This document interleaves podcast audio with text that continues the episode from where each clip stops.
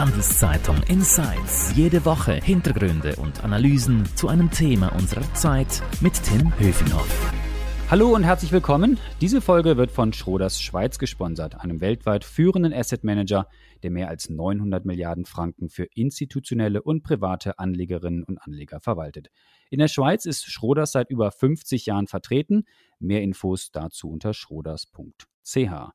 Jetzt legen wir aber los mit unserem heutigen Thema, dem ersten Podcast im neuen Jahr. Und ich freue mich dazu, Marc Brütsch, Chefökonom von Swiss Life, zu begrüßen. Hallo, Herr Brütsch. Hallo, Herr Höfinghoff.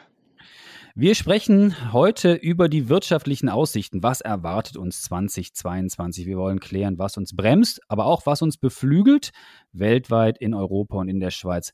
Herr Brütsch, was erwartet uns jetzt dieses Jahr? Mehr Pandemie oder mehr Endemie? Wie ist Ihr Ausblick? Also wir sind nach zwei Jahren Pandemie sicher alle auch pandemiemüde. Wir haben bereits vor einem Jahr eigentlich erwartet, dass mit der Ausbreitung der Impfkampagne irgendwann die Gesellschaft äh, damit umzugehen äh, gelernt haben würde, äh, mit der Pandemie zu leben. Also wir haben uns nicht auf ein Leben nach der Pandemie eingestellt, sondern eher auf eines mit.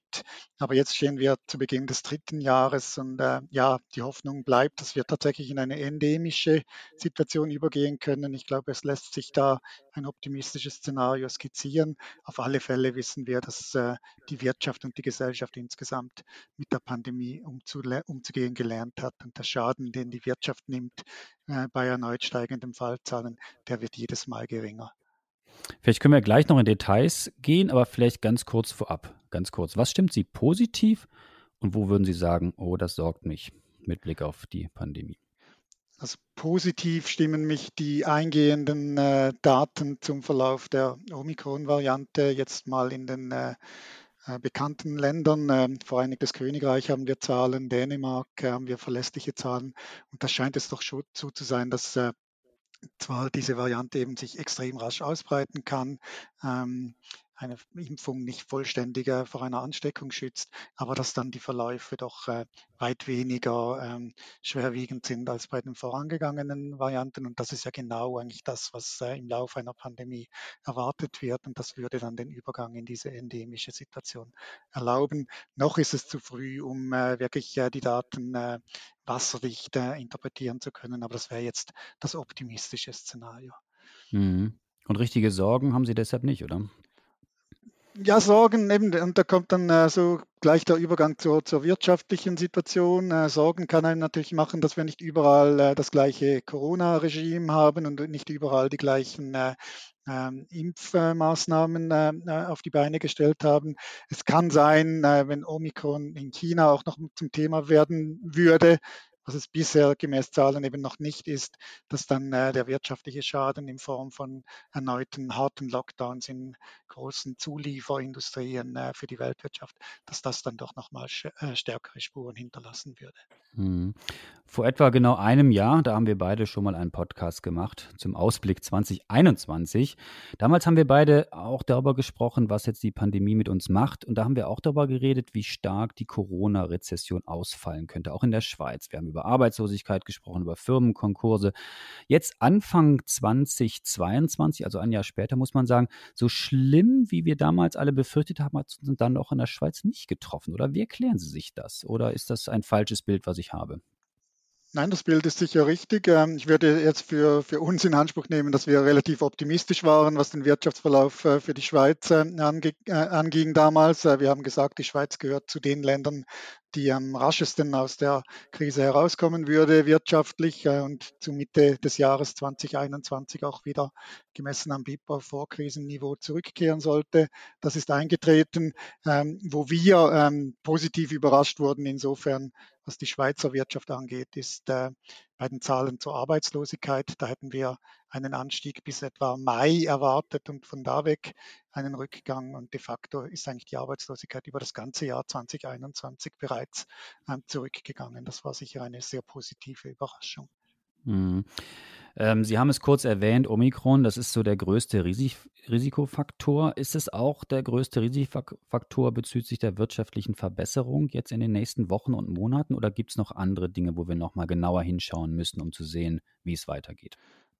Also kurzfristig würde ich tatsächlich sagen, ist Omikron äh, äh das große Risiko eben äh, in der beschriebenen äh, äh Besorgnis, dass man was noch einmal Lockdowns äh, beschließen müsste in größeren Landstrichen und eben auch in Regionen, die wichtig sind für die Weltwirtschaft als, als Werkbank in den, in den Zuliefererindustrien.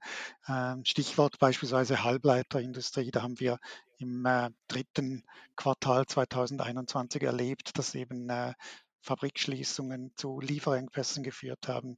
Die sind jetzt langsam werden die wettgemacht. Wir haben gerade heute Morgen neue Zahlen äh, aus Südkorea und auch anderen asiatischen Ländern gesehen, die tatsächlich zeigen, dass äh, dort äh, die Wirtschaftsdynamik sich beschleunigt hat. Und wenn das wieder abgebremst würde durch Omikron, dann wäre das kurzfristig ein großes Risiko, ja.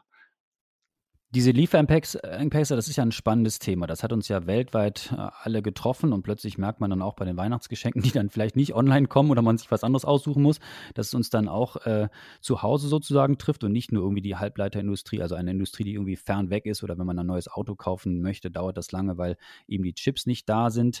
Äh, verstehe ich Sie richtig, dass Sie sagen würden, dass das wird, wird wahrscheinlich weggehen, also dieser Lieferengpass, oder ist, müssen wir uns doch noch einige Zeit damit beschäftigen, dass eben viele Waren doch nicht dort sind, wo wir sie gerne hätten? Ja, das ist ja so ein Kapitel aus der ganzen Inflationsgeschichte und bei dem Kapitel bin ich an sich wirklich zuversichtlich, dass man da eindeutige Zeichen hat äh, für eine Entspannung. Ähm, ich denke auch mit dem Bild Lieferengpass hat man sich vielleicht auch ein bisschen äh, ein falsches Bild gemacht der wahren Verhältnisse. Es war ja nicht so, dass nichts produziert wurde. Im Gegenteil, es wurde einfach so viel nachgefragt, dass die, äh, die Anbieter und die Hersteller nicht mit der Nachfrage äh, Schritt halten konnten. Aber jetzt sehen wir, wenn wir bei der Halbleiterindustrie bleiben, sehen wir, dass eben die Produktion an allen Standorten auf Rekordniveaus äh, hochgefahren wurde und auch ähm, aufrechterhalten wird. Zudem wird äh, in großem Stil investiert in neue Fabrikanlagen. Das ist äh, nicht billig in dieser Industrie. Äh, ich habe mal gelesen, dass eine einzige Fabrikanlage etwa 15 Milliarden Dollar kostet, aber das sieht man jetzt äh, in verschiedenen Regionen, USA, Europa und auch Asien, ähm, Bestrebungen, dass neue Anlagen ähm, äh, bereitgestellt werden. Und dann kann man eigentlich sagen, ist diese Industrie in einen typischen Schweinezyklus eingetreten, höhere Preise haben die entsprechenden Signale gesetzt, dass die Produktion hochgefahren wird, dass die Kapazitäten hochgefahren werden.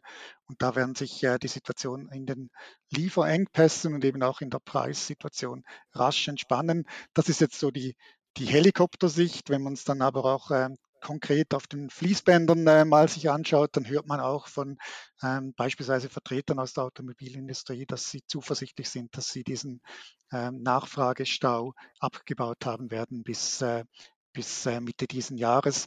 Wir haben Zahlen aus Japan, aus Korea und auch aus Deutschland, dass die Automobilproduktion in den Monaten November und Dezember sehr stark war. Ich würde ganz, ganz gerne nochmal beim Thema Corona auf das Thema Impfung zu sprechen kommen und dann lassen wir das Thema Corona vielleicht auch hinter uns und reden ein bisschen mehr über andere Themen wie Inflation. Ähm, auch vor einem Jahr haben wir auch schon darüber gesprochen, ähm, dass die Impfung uns wirklich helfen könnte, dass wir weiter vorankommen. Äh, das ist ja ein sehr äh, kontroverses Thema auch. Es gibt viele Leute, die sagen, ich möchte mich gar nicht impfen. Was sagen denn Ökonomen eigentlich dazu? Es gibt ja verschiedene Argumente auch von Wirtschaftswissenschaftlern, die sagen, man müsste vielleicht ähm, Anreize schaffen oder Menschen, die eben sich nicht impfen lassen wollen, an den Kosten zu beteiligen. Also was sagt der, Wissens der Wirtschaftswissenschaftler zu dieser These? Gibt es Argumente, die dafür sprechen würden, dass man ähm, ja mehr Leute zur Impfung bewegen könnte. Es gibt ja in manchen Ländern auch eine, eine, eine Impfpflicht. Ja, ein schwieriges Thema. Ein Wirtschaftswissenschaftler alleine sollte das vielleicht auch nicht äh, abschließend beurteilen. Es spielen sicher auch ethische Fragen mit rein. Ähm, Anreize haben funktioniert dort, wo mit Anreizen gearbeitet wurden. Ich glaube, jetzt sind wir aber mitten in der Impfkampagne drin und jene Leute, die bisher nicht überzeugt wurden von, äh, von, äh, vom Nutzen der Impfkampagne kann man wahrscheinlich auch mit solchen Nudges äh, äh, nicht dazu bewegen, jetzt äh, sich impfen zu lassen.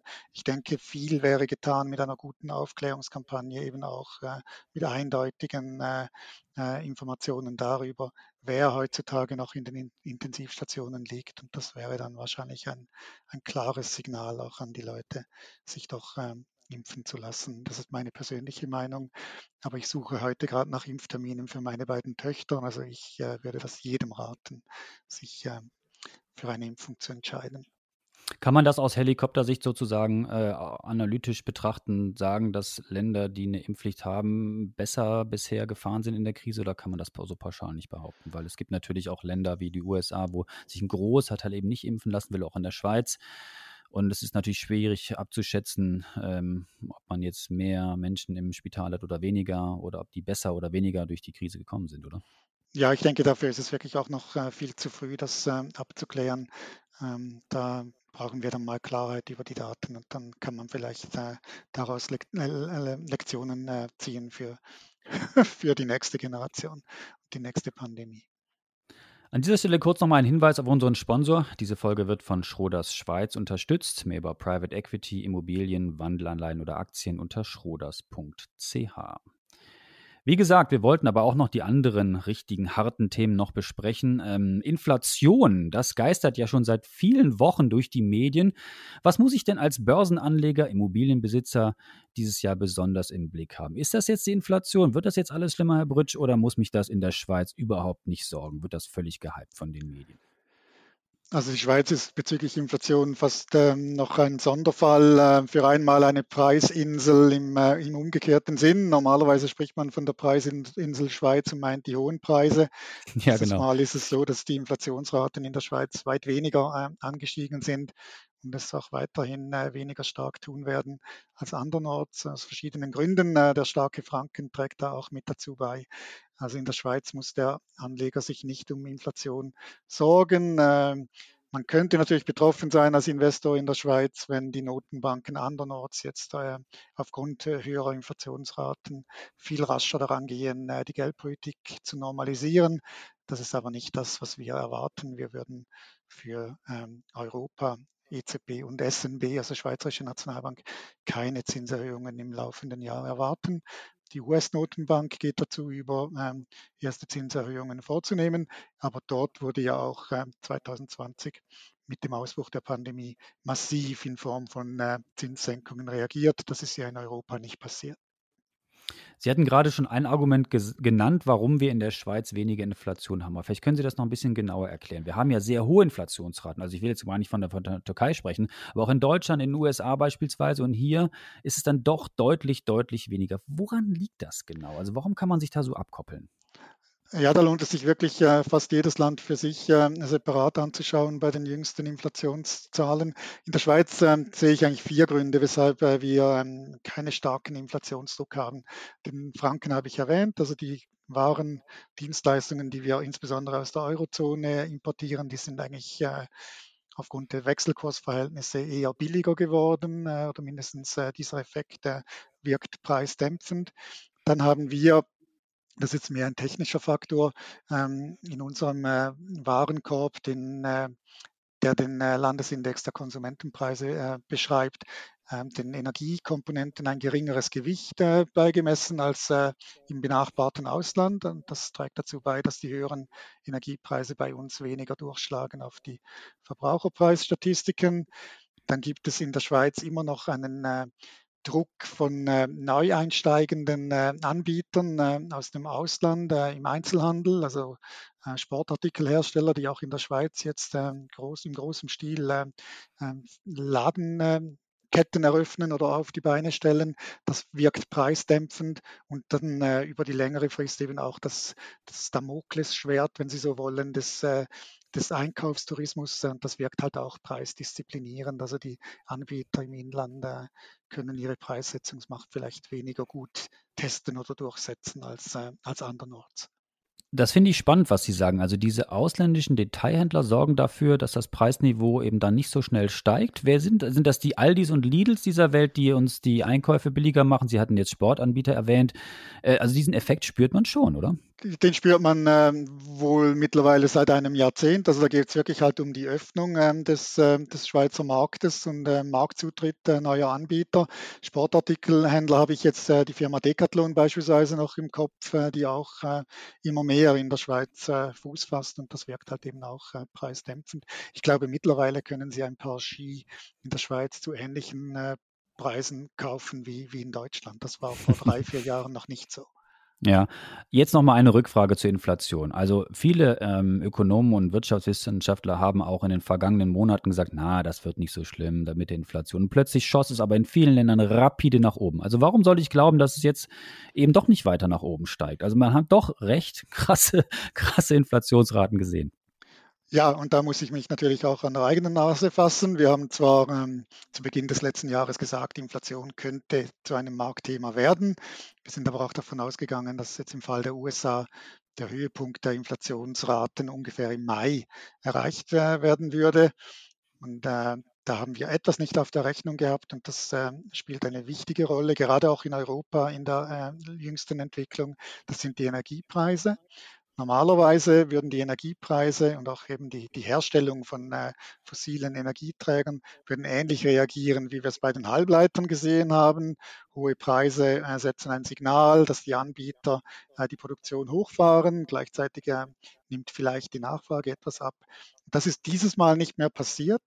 Das hat sehr viel damit zu tun, dass wir jetzt erfahren, dass eben die Anstrengungen zur Dekarbonisierung der Wirtschaft ähm, zur ähm, Bekämpfung des Klimawandels.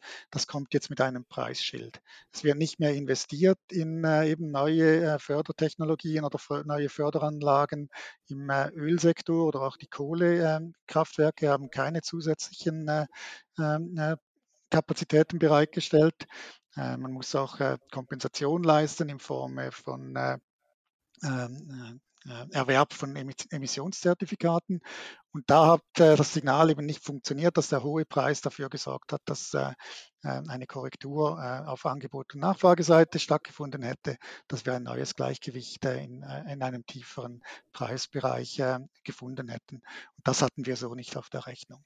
Das wird sich aber nicht wiederholen. Das trägt jetzt nur dazu bei, dass die Inflationsraten bisher hoch geblieben sind. In Europa trägt der Anstieg der Energiepreise mehr als die Hälfte zum gesamten Anstieg der Inflationsrate bei.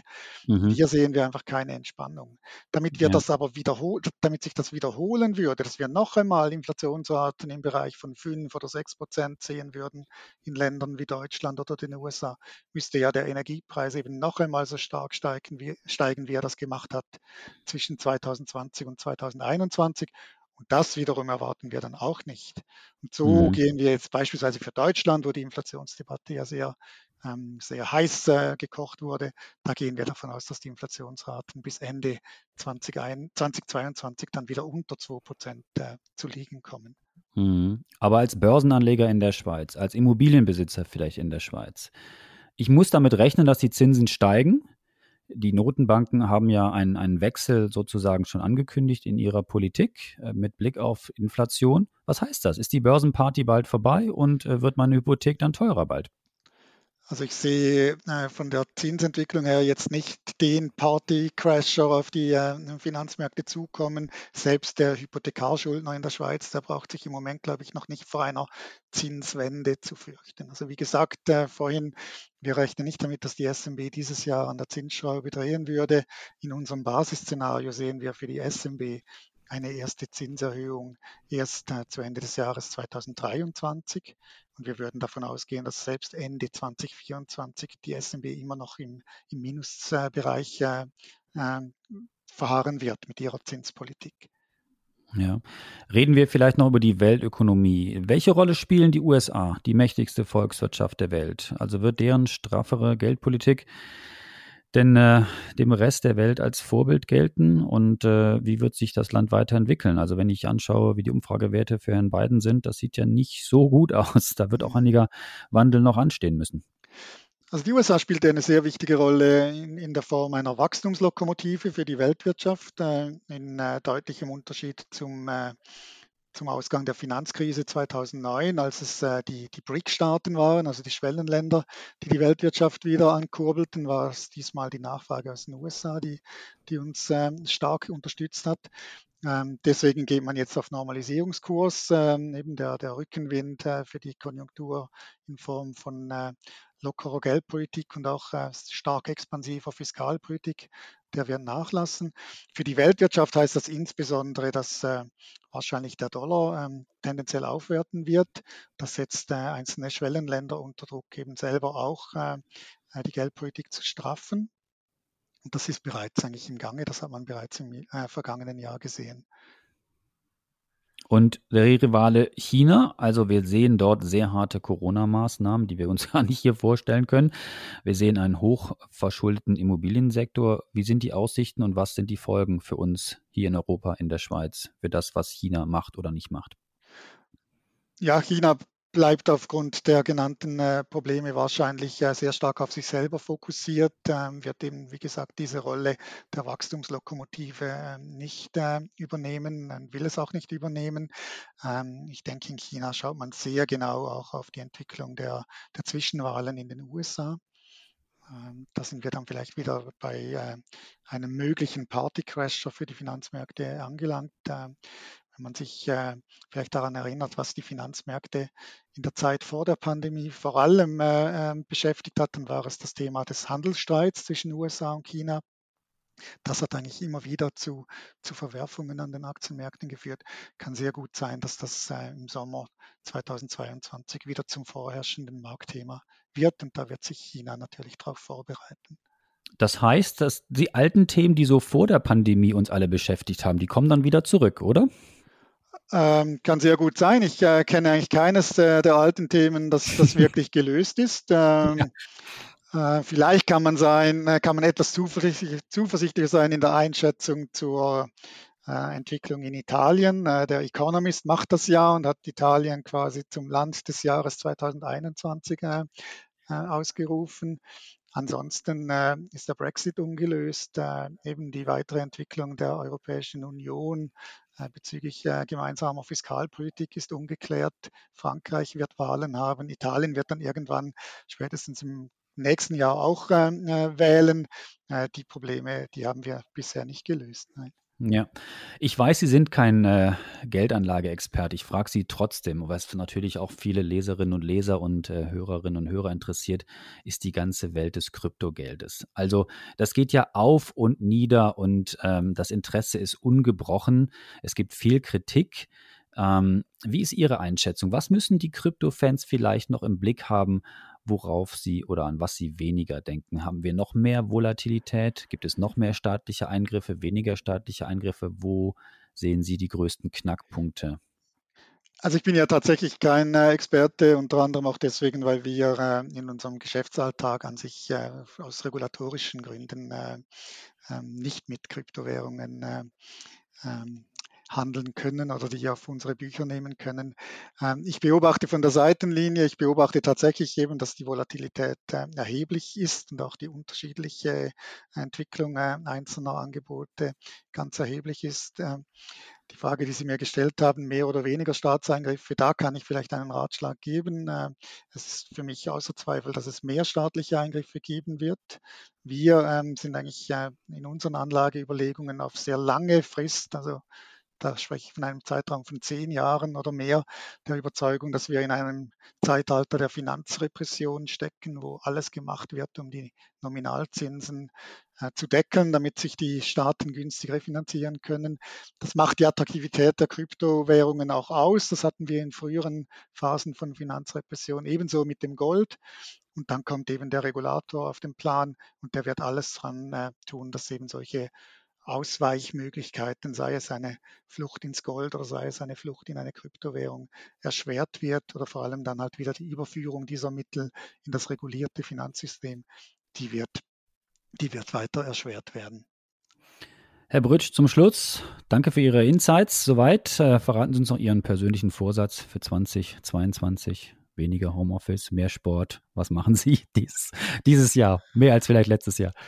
Mehr Sport ist das Übliche. Ähm, was mache ich sonst? Ähm, ich will eine gute Balance finden zwischen Homeoffice und äh, äh, Arbeit im Büro. Ähm, ich habe mich äh, persönlich sehr schwer getan mit der, mit der relativ hybriden Situation äh, in den äh, Monaten nach den, nach den Sommerferien. Und da will ich irgendwie ein bisschen vorsichtiger umgehen, damit mir auch mehr Zeit lassen für möglichst äh, persönliche Gespräche, auch mit meinem ganzen Team, auch mit äh, Kollegen äh, innerhalb der Organisation, ähm, dass das dann äh, nicht zu kurz kommt und dass es nicht nur einfach äh, irgendwelche kurzen Meetings sind, wo man dann auch mit einem Klick wieder, wieder weg ist, sondern dass auch mehr Raum für persönliche Gespräche und für ein Pulsfühlen, ein gegenseitiges möglich sein wird.